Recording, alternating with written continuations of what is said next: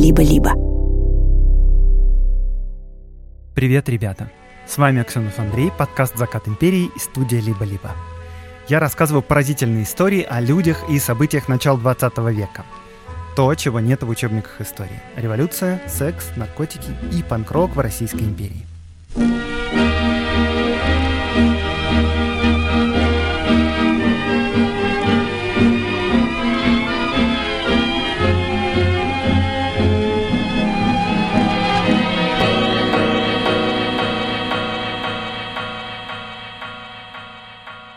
На Ютубе происходят важные события. В сериале «Закат империи», который мы делаем, новый премьер-министр Петр Столыпин победил революцию. А здесь в подкасте я продолжаю рассказывать связанные с сериалом истории.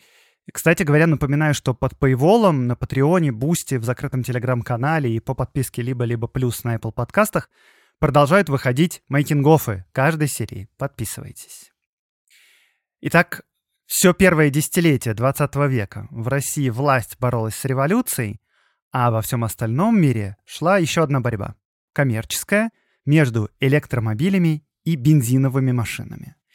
И в 1909 году, когда в России окончательно революцию победил Столыпин, борьба между электричеством и бензином тоже завершилась. Именно в этом году американский изобретатель Томас Эдисон построил в Америке свою фабрику по производству самых совершенных электрических батарей.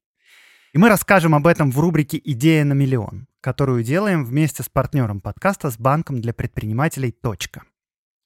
22 и 23 ноября «Точка» вместе с создателями Beat Film Festival будут проводить конференцию для малого и среднего бизнеса «ТОК», это безопасное и дружелюбное пространство для совместного поиска решений и для обмена опытом между владельцами бизнеса из разных индустрий.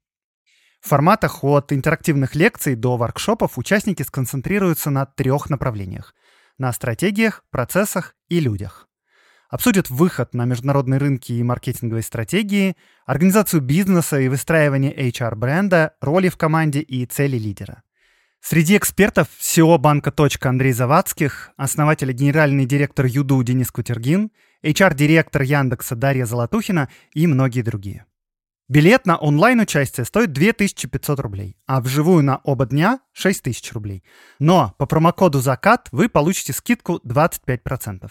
Все нужные ссылки в описании выпуска.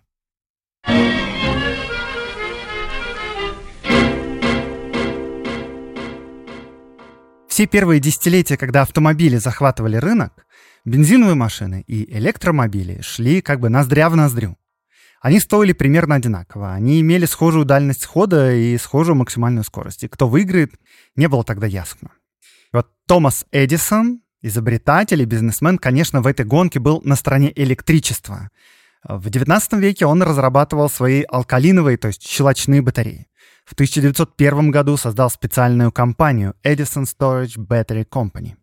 В 1903 он выкупил патент на никель-железные батареи и начал выпускать их, продолжая совершенствовать. И, наконец, в 1909 году объявил, что его батареи достигли совершенства. На одном заряде можно проехать 150 километров. И одновременно с этим в газетах впервые появились новости об ограниченности запасов нефти и газа. Геологическая служба США объявила, что вся нефть и газ закончатся к середине 20 века. Казалось бы, это все отличные новости для электромобилей и для Эдисона с его батареями. Но, как мы знаем, 20 век — это все-таки век бензиновых машин. Дело в том, что примерно в это же самое время, когда Эдисон объявил о победе, в 1908 году друг Эдисона, Генри Форд, поставил на свой конвейер самую массовую модель бензинового автомобиля того времени. Знаменитый Ford T. Этот автомобиль был дешев, удобен для ремонта и выпускался просто в огромных масштабах. Нокаутировал всех конкурентов. Ну а в следующем десятилетии стало понятно, что верхняя планка скорости электромобилей застряла где-то на 25 км в час, тогда как бензиновые машины становились все быстрее и быстрее. Так что электромобили нанесли ответный удар только в 21 веке. Если вам хочется больше узнать о конкуренции больших брендов и бизнесе, то слушайте подкаст «Конкуренты», который наша студия делает вместе с банком «Точка». На прошлой неделе вышел выпуск про борьбу медиа империи Хёрста и Пулицера. А ведут этот подкаст основательница студии «Либо-либо» Лика Кремер и Дарья Боровикова, которая занимается в точке системой самоуправления. Все нужные вам ссылки в описании выпуска.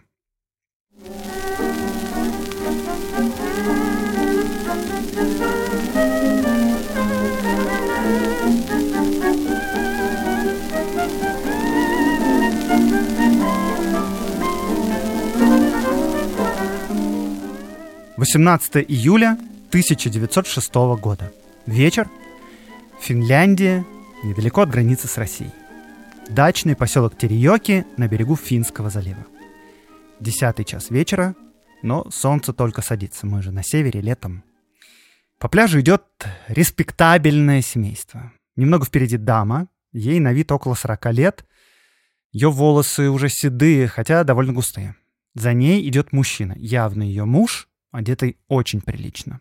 Ему на вид лет 50, он носит бородку и очки, и по обе стороны от мужчины девушки. Это их дочери, им 17 и 14 лет. Это совершает вечерний эмоцион на закате семья известного экономиста и депутата Государственной Думы от Либеральной партии кадетов Михаила Яковлевича Герценштейна. Одна из дочерей, Анна Герценштейн, слышит, как их кто-то догоняет сзади. Она оборачивается и видит молодого мужчину. Мужчина приближается на расстояние 10 шагов, поднимает руку, и в руке виден револьвер. Раздается два выстрела. Женщины кричат, Михаил Герценштейн падает на песок, а стрелявший прикрывает лицо рукой, перепрыгивает через забор, ограждавший пляж, и скрывается в лесу. Одна из пуль, попавших в спину депутату, прошла на вылет и ранила руку дочери, Анны Герценштейн. Жена попыталась преследовать неизвестного стрелка, но пока она перелезала в платье через забор, убийца уже скрылся. И да, это было именно убийство, потому что к этому моменту у Герценштейна уже шла кровь изо рта, и спустя самое короткое время он умер. Через день все главные газеты империи написали об убийстве. Петербургский листок. Кровь, кровь. В полном смысле слова кровавый пир – Нигде освободительное движение не требовало такого обилия жертв, как в России, где вот уже два года кровь льется беспрерывно, точно власть совершенно распалась, и вместо организованного общества действует недисциплинированная, не сдерживаемая никакими нравственными обязательствами толпа. Не подлежит сомнению, что убийство совершено не из расчета, а тем менее из личной мести – кто же, спрашивается, направил в Герценштейна роковой выстрел из Браунинга? Ответа пока нет. Хотя он и просится в виде догадки, которая имеет некоторое основание. Этот выстрел – результат пропаганды человека-ненавистничества, которое ведется не со вчерашнего дня и обещает принести надлежащие плоды. Шло лето 1906 года.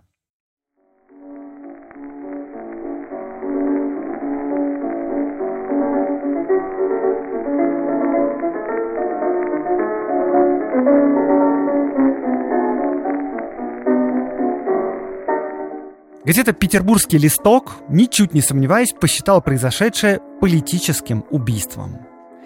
К лету 1906 года политический террор стал делом совершенно обыденным и привычным. Убивают чиновников, убивают полицейских, убивают министров. Но все привыкли, что обычно революционеры стреляют в царских чиновников. Но, однако, тут дело совершенно иное, потому что убитый Герценштейн — это известный либерал, оппозиционер — критик царского строя, депутат Государственной Думы и даже претендент на министерский пост в гипотетическом правительстве народного доверия. И если это убийство политическое, то получается, что черная сотня, ультраправые националисты, защитники трона теперь тоже взяли на вооружение тактику революционеров и перешли к политическому террору. thank you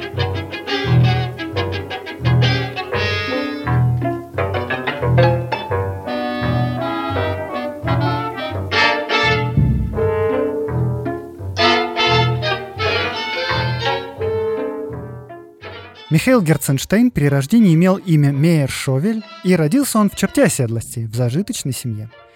Закончил университет в Одессе, учился в Европе и мечтал об академической карьере, но, несмотря на защищенную кандидатскую и множество научных работ, его не брали профессором на протяжении многих лет. Почему?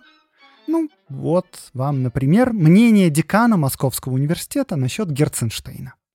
Допущение лица еврейского происхождения в среду университетских преподавателей нежелательно. Таких отказов было множество, даже несмотря на то, что Герценштейн в свое время перешел в православие, а сделал он это, чтобы жениться на Анне Васильевне Пчелкиной. Вот комментарий ученого Владимира Вернадского про их пару. «Бедный еврей, влюбившийся в красивую, молодую, не очень умную, но с темпераментом русско-украинскую революционерку. Он ее обожал. В итоге Михаил Герценштейн работал в банке, но науку не оставил. Он написал несколько десятков работ, в основном посвященных кредитной политике и аграрному вопросу. Вообще, экономика сельского хозяйства была его главным профилем. Его начали печатать и в обычной прессе, и он стал таким известным экспертом-экономистом в леволиберальных кругах. В 1903 году, после 20 лет попыток, его, наконец, утвердили на должности приват-доцента в Московском университете, и в том же году он еще победил на выборах в Московскую городскую думу и стал депутатом. Осенью в Москве проходил учредительный съезд Конституционно-демократической партии, партии кадетов. Эту партию, иронизируя, называли партией профессоров. Ну, и правда, это была действительно партия левых либералов-интеллигентов. Ну и, конечно, известный либеральный преподаватель-экономист с первых же дней работает в этой партии. А зимой того же года, когда проходят выборы в Первую Государственную Думу, партия кадетов одерживает победу и формирует в парламенте самую крупную фракцию в 35% депутатов. Михаил Герценштейн был избран от Москвы, и ему 47 лет.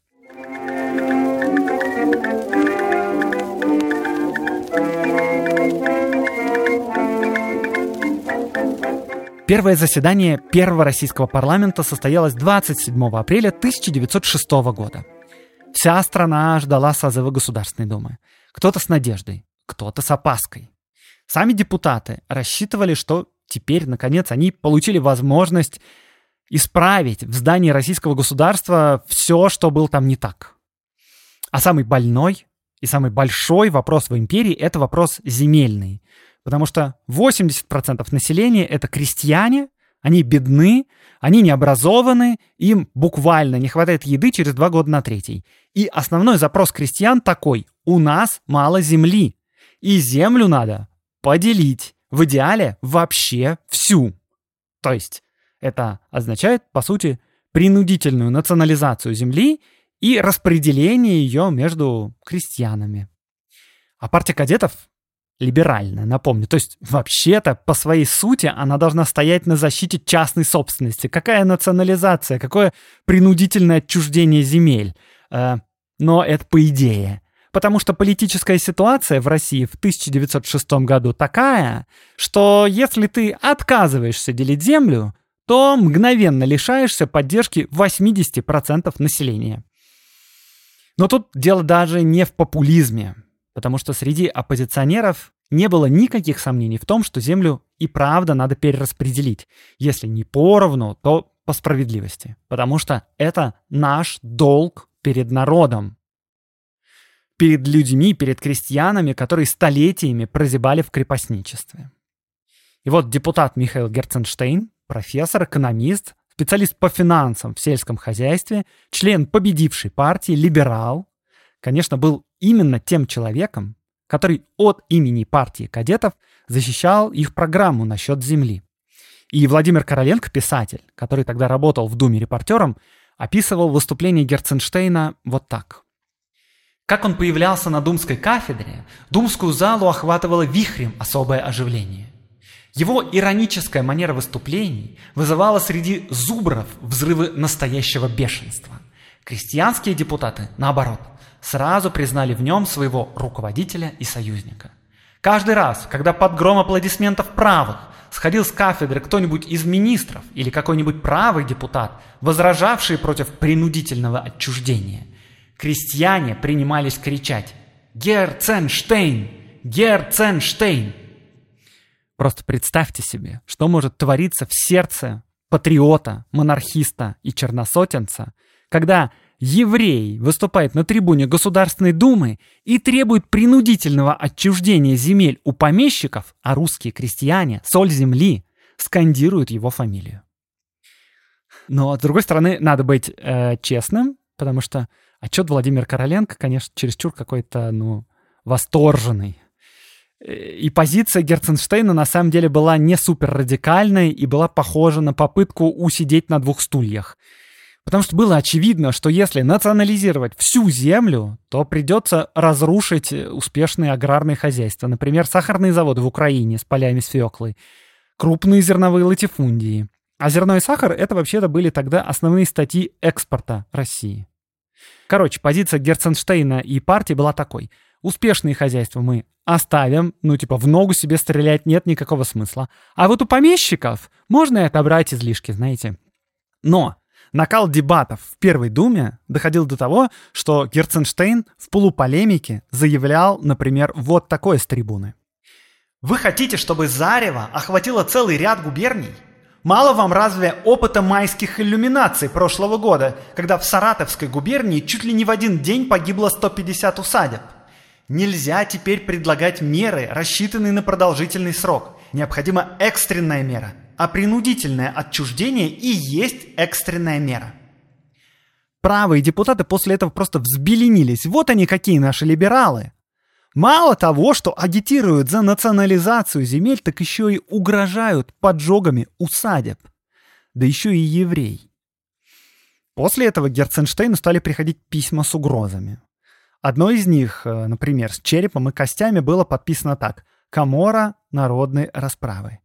Или, например, к нему прислали как-то правую газету со статьей, а статья обведена красным карандашом. Не выражение Государственной Думой порицания политическим убийством дает право патриотам поступить по рецепту революционеров с Муромцевым, Герценштейном, князем Долгоруковым и другими, то есть попросту их убить. И подписано там было «Так с вами и будет поступлено». Михаил Яковлевич отнесся к угрозам серьезно и даже застраховал свою жизнь на 50 тысяч рублей.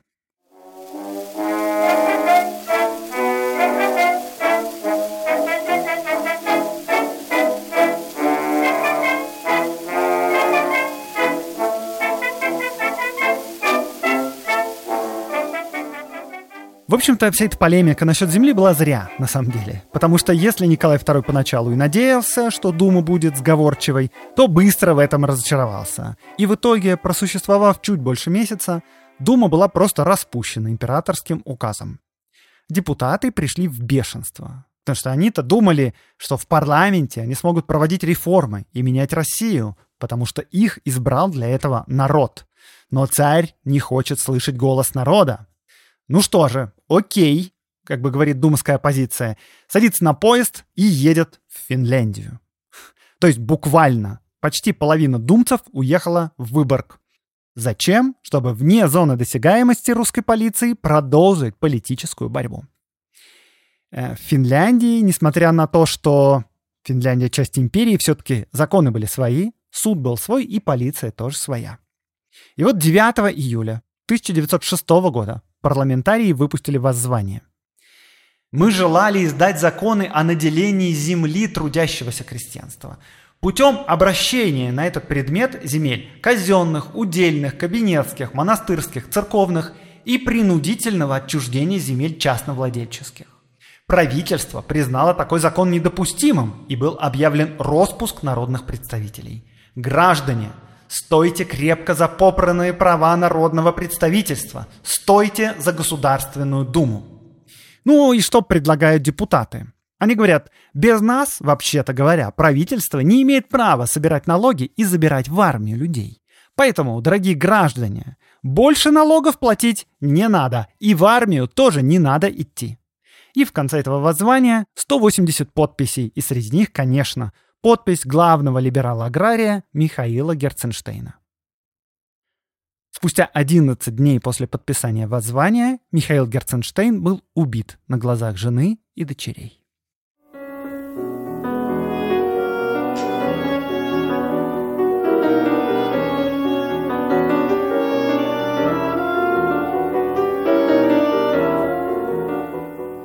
Поиски в Тариоках и в округе ничего не дали. Само место убийства всегда было не особенно оживленным. В тот момент уже наступали сумерки, и скрыться в лесу было легче легкого.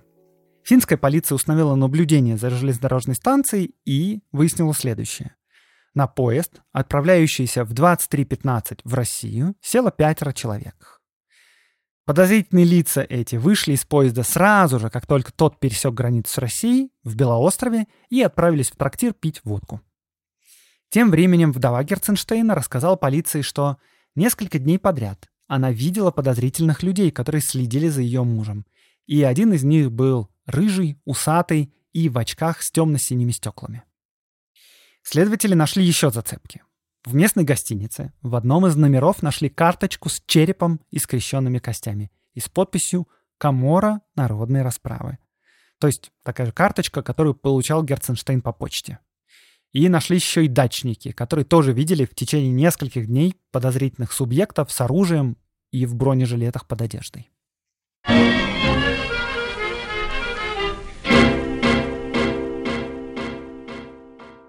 Небольшая некоммерческая интеграция от меня про центр насилию нет. Если вы или ваши знакомые пострадали от домашнего насилия, то вы в центре можете получить индивидуальные консультации с психологами и юристами. Еще центр организует множество форматов групповой поддержки, арт-терапия, группы для пострадавших от домашнего насилия или сталкинга. В центре есть и группа для родителей, которым сложно справляться с эмоциями, и для людей, которые ухаживают за пожилым человеком. Самая большая по посещаемости группа, кстати, для взрослых, которые подверглись насилию в детстве. Посмотреть все варианты поддержки можно на сайте. А чтобы помочь центру, я вас призываю подписаться на пожертвование. Все ссылки в описании этого выпуска.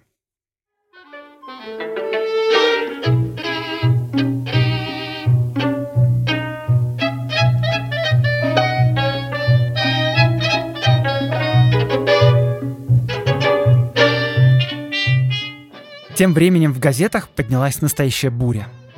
Если оппозиционная пресса сразу стала винить в убийстве «Черную сотню», то монархисты выдвигали множество теорий, что Герценштейна убили на самом деле свои, а, потому что он хотел выдать их тайны.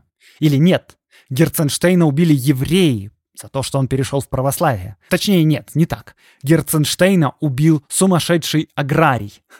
Не знаю, честно говоря, что имелось под этим в виду. Ну, в общем, очевидно было, что монархисты, праваки, черносотенцы убить Герценштейна, конечно, не могли, потому что им это невыгодно. А вот оппозиции как раз нужна сакральная жертва. Но среди всего этого скандала газетного сильно выделялось никому неизвестное издание московское под названием «Маяк». Эта газета опубликовала сообщение об убийстве депутата Герценштейна за 6 часов до, собственно, самого убийства. Редактора, конечно, допросили, и он сказал, что узнал об убийстве от коллеги, редактора черносотенной газеты «Вече», с которыми они печатались в одной типографии. А, кстати говоря, вот как само «Вече» отреагировало на смерть Герценштейна. Это я вам сейчас процитирую заметку под названием «Одним жидом меньше». Лучше отрезать один зараженный член, нежели дать заразиться всему организму. А наша Россия немедленно, но постепенно заражается тлетворным заболеванием жидовской революции.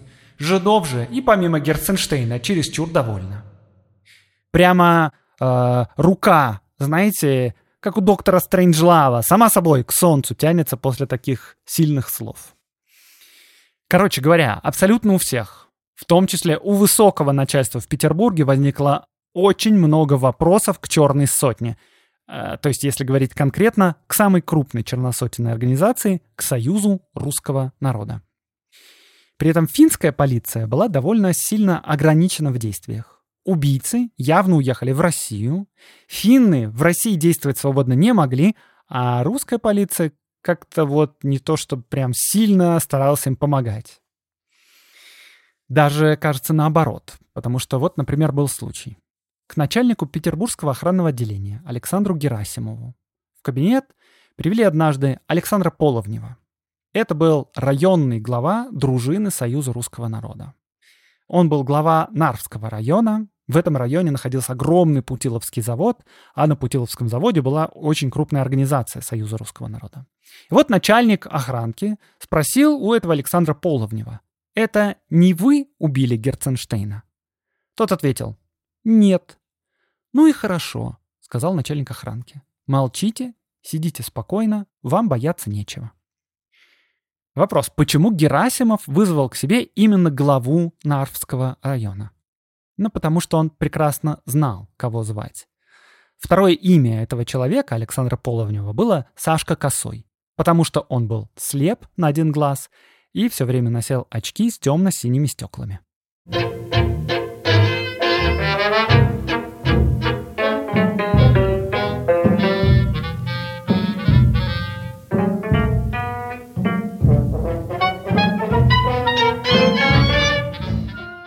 Расследование финской полиции, в общем, зашло в тупик и не двигалось.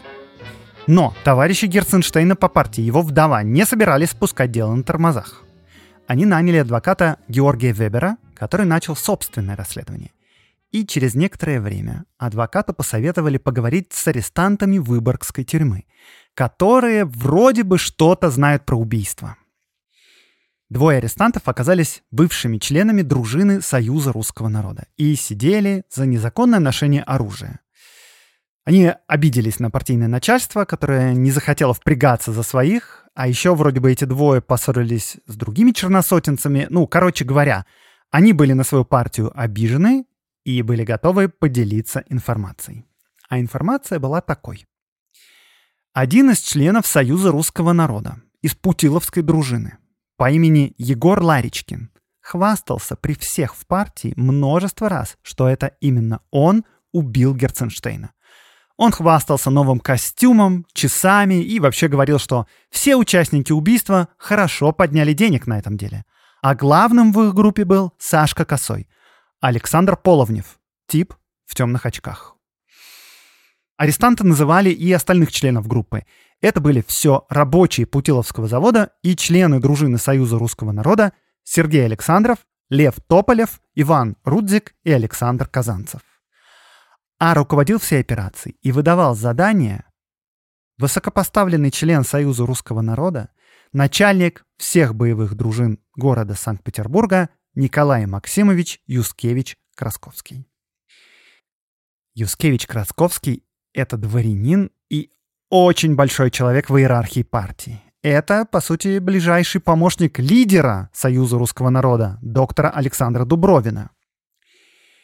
И на всех этих людей были выданы ордера на арест. На всех, кроме самого Александра Дубровина, главы партии, но его вызвали в суд в качестве свидетеля. Но поскольку все члены группы находились в России, а российская полиция не спешила, то подозреваемые быстро рассеялись по стране удалось арестовать только одного человека, Сергея Александрова, самого младшего члена группы. Он сдал всех подельников. Он показал, что всю группу направил в Тереёки именно Николай Юскевич Красковский. А вот он сам, Сергей Александров, даже и не подозревал, зачем они едут в Финляндию. Потому что только на месте глава группы Сашка Косой, Александр Половнев, тип в темных очках, сказал, что они прибыли для убийства. И тогда Александров отказался участвовать в деле и уехал в Петербург, не дожидаясь развязки. Так что его посадили всего на 5 месяцев за недонесение о готовящемся убийстве. Через некоторое время арестовали еще одного члена группы, Льва Тополева, но доказать его причастность к убийству вообще не удалось, потому что его никто не смог опознать. Ну и его просто оправдали. Надо было найти главных. Во-первых, человека в темных очках Сашку Косова. Во-вторых, Егора Ларичкина, который хвастался, что это он убил Герценштейна. А также Николая Юскевича Красковского, вот этого высокопоставленного члена Союза русского народа. И ощущение такое, что все они не слишком опасались преследований внутри России. Вот, например, главный подозреваемый в убийстве, Егор Ларичкин, настолько не парился, что его фотография появилась в газете «Петербургский листок» летом следующего 1907 года. Он там позирует просто на групповой фотографии послушников и посетителей Почаевской лавры. Почаевская лавра — это знаменитый монастырь. Это центр оголтелого просто национализма. Это прямо духовная столица Черной Сотни. Ну и понятно, что он жил в монастыре, но пока полиция доехала до Лавры, Егор Ларичкин уже, конечно, оттуда скрылся. Ну и вопросы, конечно, возникали не только к ним, а и к главе Союза русского народа, к доктору Дубровину. То есть понятно, да, что если его ближайший помощник, Юскевич Красковский, причастен к убийству, то и доктору Дубровина надо, ну, как минимум допросить. А доктор Дубровин объявлял, что все это грязные инсинуации, направленные против него, против его партии, против всего русского народа и в конечном итоге против царя. Но, в общем, он все-таки уехал от греха подальше, в Крым, где его с большим удовольствием принял городоначальник Ялты Иван Думбадзе. И этот Иван Думбадзе заявлял, что арестовать доктора Дубровина можно только вместе с ним, с Думбадзе. Короче говоря, опять тупик. Причем уже понятно даже, кого надо задержать, но задержать никого не выходит.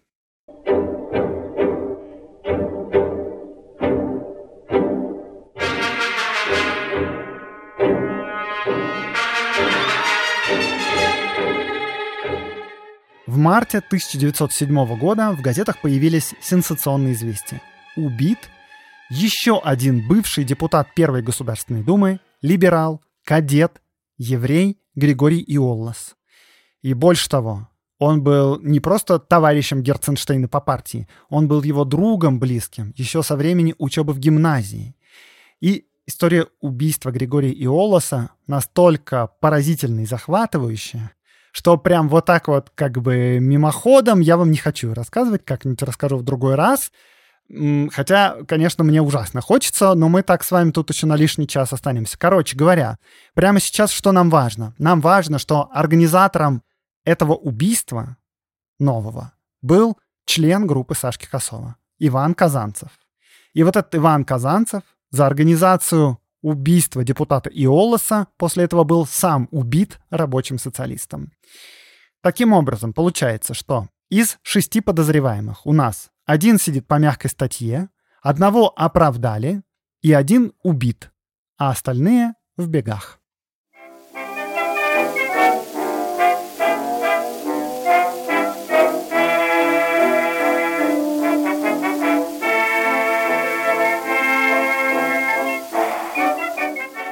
Только через два года после убийства, 17 июня 1908 года, дело сдвинулось. Триоки к местному чиновнику постучались в дверь. В комнату вошел человек с одним глазом и представился Александром Половневым. Это был тот самый Сашка Косой, начальник боевой дружины, глава группы подозреваемых. Он пришел сдаться. Он объяснил, что замучился прятаться. Его партия помогала ему укрываться, но не сильно. Ему нашли работу кузнецом в усадьбе одного черносотенца. Но вообще Сашка Косой не хотел быть кузнецом и жить в деревне. У него в Петербурге была хорошая жизнь. Он был человек семейный, и жена его еще меньше мужа собиралась прозябать где-то в селе. Э, да, это явно не заряженные идеи социалисты-революционеры, которым комфорта никакого не надо было, которые готовы были годами в подполье жить ради конечной цели, ради свержения царя. Короче говоря, Александр Половнев устал жить в розыске, а еще больше устал жить в неопределенности без денег его жена, и вот он пришел сдаться властям самостоятельно. Но если вы думаете, что он пришел с повинной, то нет, как бы не так. Он пришел объяснить, что их вообще всех зря разыскивали, и они совершенно ни при чем. По его словам, дело было так. Они, правда, поехали всей компанией в Териоке, но чтобы отдохнуть, боже мой. Они жили в гостинице и, да, записались там под чужими именами. Но не потому, что планировали убийство, конечно. Просто они были черносотенцами, и они знали, что черносотенцев не любят, а им хотелось спокойно отдохнуть, без всяких проблем. Как же так вышло-то интересно, что черносотенцев не любят, я прям не знаю, ну ладно. Александр Половнев говорит, что и оружия у них никакого не было. Мы члены Союза русского народа, а нам вообще уставом запрещено носить оружие. И в день, когда произошло убийство, они и так собирались уехать домой. А во время убийства его, вот этого Сашки Косова, Александра Половнева, даже и рядом не было с пляжем. Но на пляже, кстати, был один из группы. Его зовут Егор Ларичкин. И он пришел туда на пляж, потому что услышал выстрелы и даже помогал относить тело в гостиницу. Мы из-за него вообще чуть на поезд не опоздали. Такой вот рассказ, так все и было. Почему Александр Половнев ждал два года, чтобы вот это все объяснить следствию, непонятно, конечно. Но его задержали, и он стал ждать суда. А на суде, естественно, всплыла куча нестыковок. Если они все приехали на отдых, зачем им оружие и бронежилеты, которые все-таки видели у них? Почему в их номере гостиницы обнаружили карточку с черепом? И, кстати говоря, официант этой гостиницы, между прочим, на суде сказал, что он интересовался у этих подозрительных постояльцев, что это за карточки такие интересные. И те ему говорили, что карточки эти посылаются людям, которых нужно снять. А в конце заседания были зачитаны показания Сергея Александрова, того самого молодого, которого успели уже арестовать, он к этому моменту уже успел отсидеть и выйти. В своих показаниях, как вы помните, Александров указывал, что вся группа приехала в Тереёки, чтобы убить Герценштейна, и Александр Половнев был у них главным. В итоге Половнева признали виновным в умышленном пособничестве к убийству Михаила Герценштейна и приговорили к шести годам заключения. Он подал апелляцию, и в целом наказание не изменилось, но на апелляционном суде произошел, так сказать, казус. Даже два. На апелляционный суд явилась жена одного из членов группы, который продолжал скрываться, Ивана Рудзика. И, не просто явилась, явилась в истерике и с грудным ребенком на руках. И заявила, что этот Сашка Косой, негодяй, совратил ее мужа на убийство, и муж ушел в бега, а ее бросил с ребенком, и что другим женам скрывшихся убийц Союз русского народа платил деньги по 100 рублей в месяц, а ей ничего не платил. И это, конечно, внесло оживление в процесс. Ой, у нас Союз русского народа, оказывается, покрывает преступников и платит им деньги. Класс. Ну, в общем, у этой женщины спросили, а каких, собственно говоря, жен она имеет в виду? И та ответила, ну как каких? Вон жене самого Сашки Косова деньги дают. И жене Юскевича Красковского тоже дают. Так-так-так, стоп. А ведь у нас против Юскевича Красковского маловато улик. Ну да, он один из руководителей Союза русского народа. И да, он руководил всеми боевыми дружинами Петербурга, но он в Тереёке не ездил. Так почему жене Юскевича Красковского платили деньги? Спросили у жены Рудзика. «Так он у них самый главный был», — сказала она. Ну, круто, как бы. Теперь нам точно нужен Николай Юскевич Красковский на суде. Это первый казус. А второй казус создал э, неожиданный свидетель. Им был Александр Пруссаков, бывший член Главного совета и издательского комитета Союза русского народа и секретарь редакции «Русское знамя» довольно высокопоставленный человек в иерархии партии. И вот этот Пруссаков жесточайше поссорился с лидером Союза русского народа, с тем самым доктором Дубровиным, который прохлаждается в Ялте. И, в общем, этот Пруссаков пришел в суд валить своего бывшего начальника. Он рассказал, что еще в 1906 году доктор Дубровин обратился к нему лично и предлагал 15 тысяч рублей на организацию убийства депутата Герценштейна – а еще он рассказал, что Союз выплачивает регулярно Юскевичу Красковскому крупные суммы денег. А Юскевич Красковский, в свою очередь, шантажирует руководство. Говорит, что если ему платить перестанут, то он явится в финский суд и всех сдаст. И еще тот же Прусаков, этот свидетель, рассказал, что доктор Дубровин лично платил лжесвидетелю, который указывал, что один из подозреваемых на самом деле в день убийства был не в Тереоках, а в Киеве. И тот же самый вот этот неожиданный свидетель Прусаков принес записки конторщика Союза русского народа, э, который, между прочим, объяснял, откуда у Союза было оружие, потому что им его выдавала полиция. Да, полиция выдавала оружие Союзу русского народа. Короче говоря, все просто были очень счастливы услышать все эти новости. Ну и, конечно, в результате в суд позвали и доктора Дубровина, уже не свидетелем, а подозреваемым. Но тут такое дело, доктора Дубровина очень уважает император Всероссийский. Николай II, вообще-то говоря, и сам является членом Союза русского народа. И царевич Алексей, кстати говоря, тоже. И Николай лично принимал Дубровина несколько раз и очень его уважал. Как такого человека арестовать? Так что доктор Дубровин продолжал слать факи в Финляндию и из гостеприимной Ялты.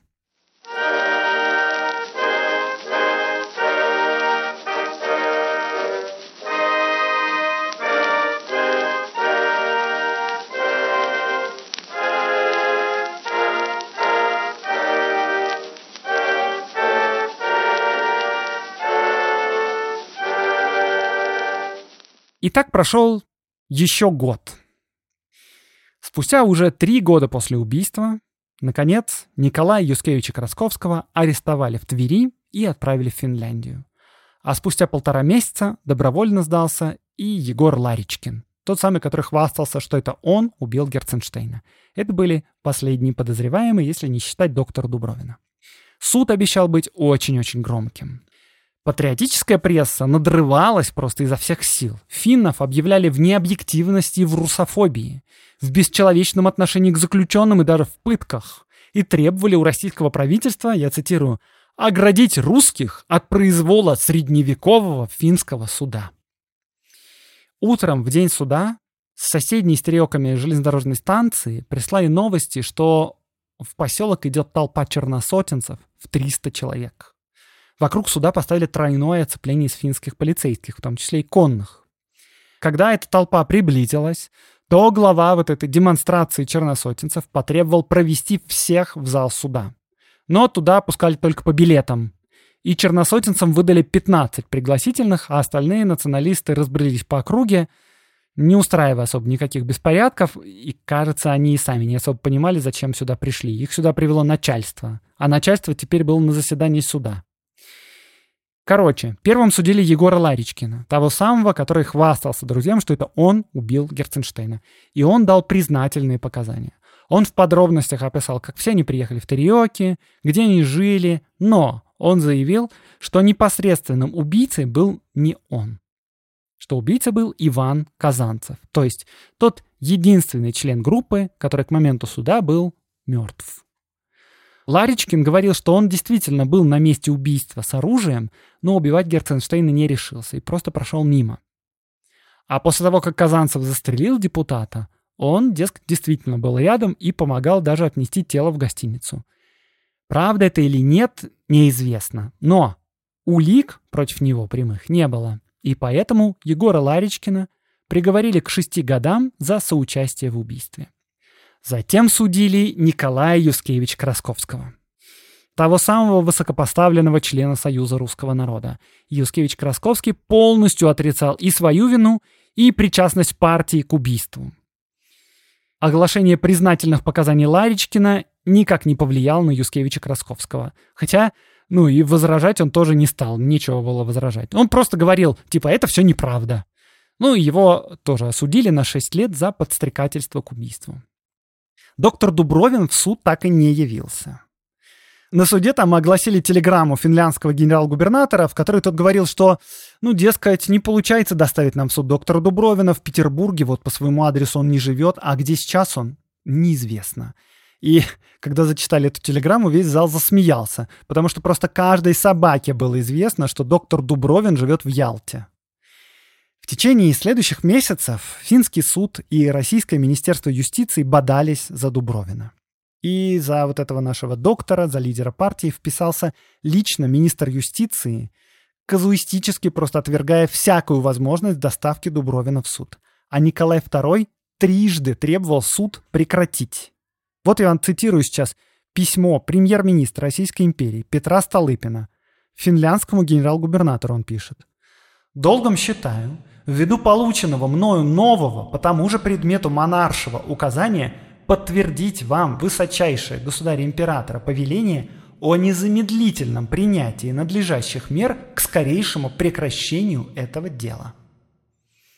И да, суд прекратили. Доктор Дубровин мог вздохнуть спокойно и уехать, наконец, из Ялты. И тут я опять сравню революционеров и черносотенцев, да, и те, и другие совершали политические убийства. Но революционеры использовали суд для агитации. Они открыто признавались в убийстве. Они критиковали режим. Они призывали к революции и с гордо поднятой головой шли на каторгу и даже на эшафот.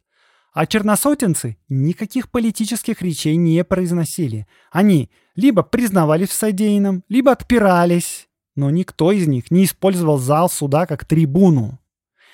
Потому что убийцы-черносотенцы убивали не для того, чтобы защитить трон, а ради денег, которые им выдавала партия.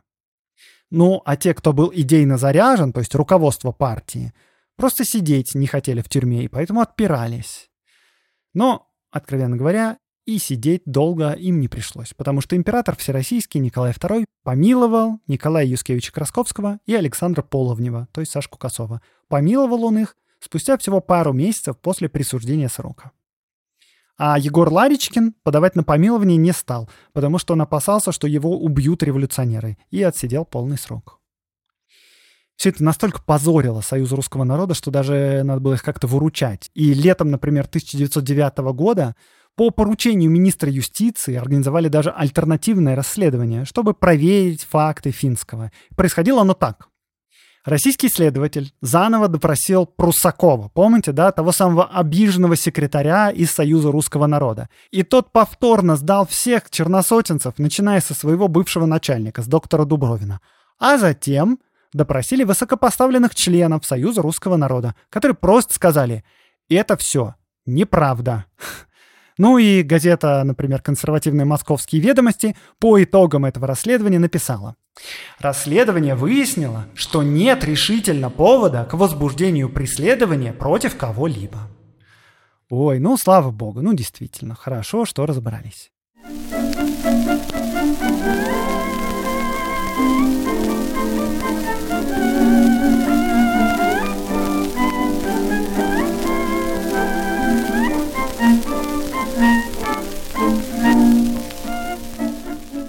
Мне осталось вам рассказать только, чем закончилось Выборгское воззвание депутатов Первой Государственной Думы. Помните, они все после разгона Думы уехали в Выборг и призвали страну не платить налоги и не ходить в армию. Сразу же после подписания воззвания за два дня до убийства Михаила Герценштейна против всех подписантов открыли уголовное дело за сочинение и распространение речи, возбуждающей к неповиновению закона. И, строго говоря, депутаты эту речь не распространяли, они только лишь сочинили, но суду было важно осудить их именно за распространение, потому что эта статья лишала осужденных политических прав. Ну и в итоге практически все бывшие депутаты Первой Государственной Думы от оппозиции были осуждены на три месяца и лишены избирательных прав. Поэтому никто из них больше не имел права избираться в Думу. Довольно ловко. А само Выборгское воззвание ни к чему не привело. Люди продолжили платить налоги и пошли на новые выборы. Следующая дума была собрана через полгода после убийства Михаила Герценштейна, но это уже совсем другая история. И слушайте ее на YouTube-канале «Закаты империи» в серии о том, как Столыпин победил революцию.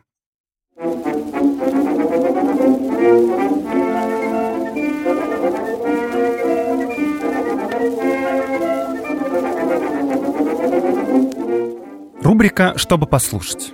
Послушайте, ребята, подкаст «Эффект наблюдателя». Это подкаст о науке, точнее даже о том, как и почему ученые двигают науку вперед. Обычно ведущие приглашают ученых для беседы, но, честно говоря, мои любимые выпуски — это когда сами ведущие находят интересные истории на определенную тему и рассказывают друг другу и нам, что нашли.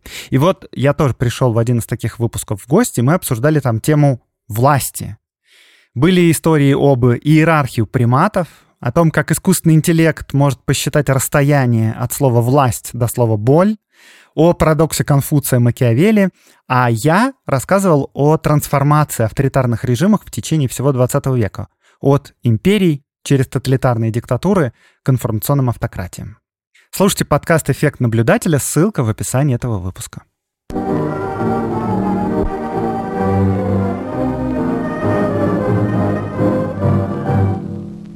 С вами был Аксенов Андрей, подкаст «Закат империи» и студия «Либо-либо».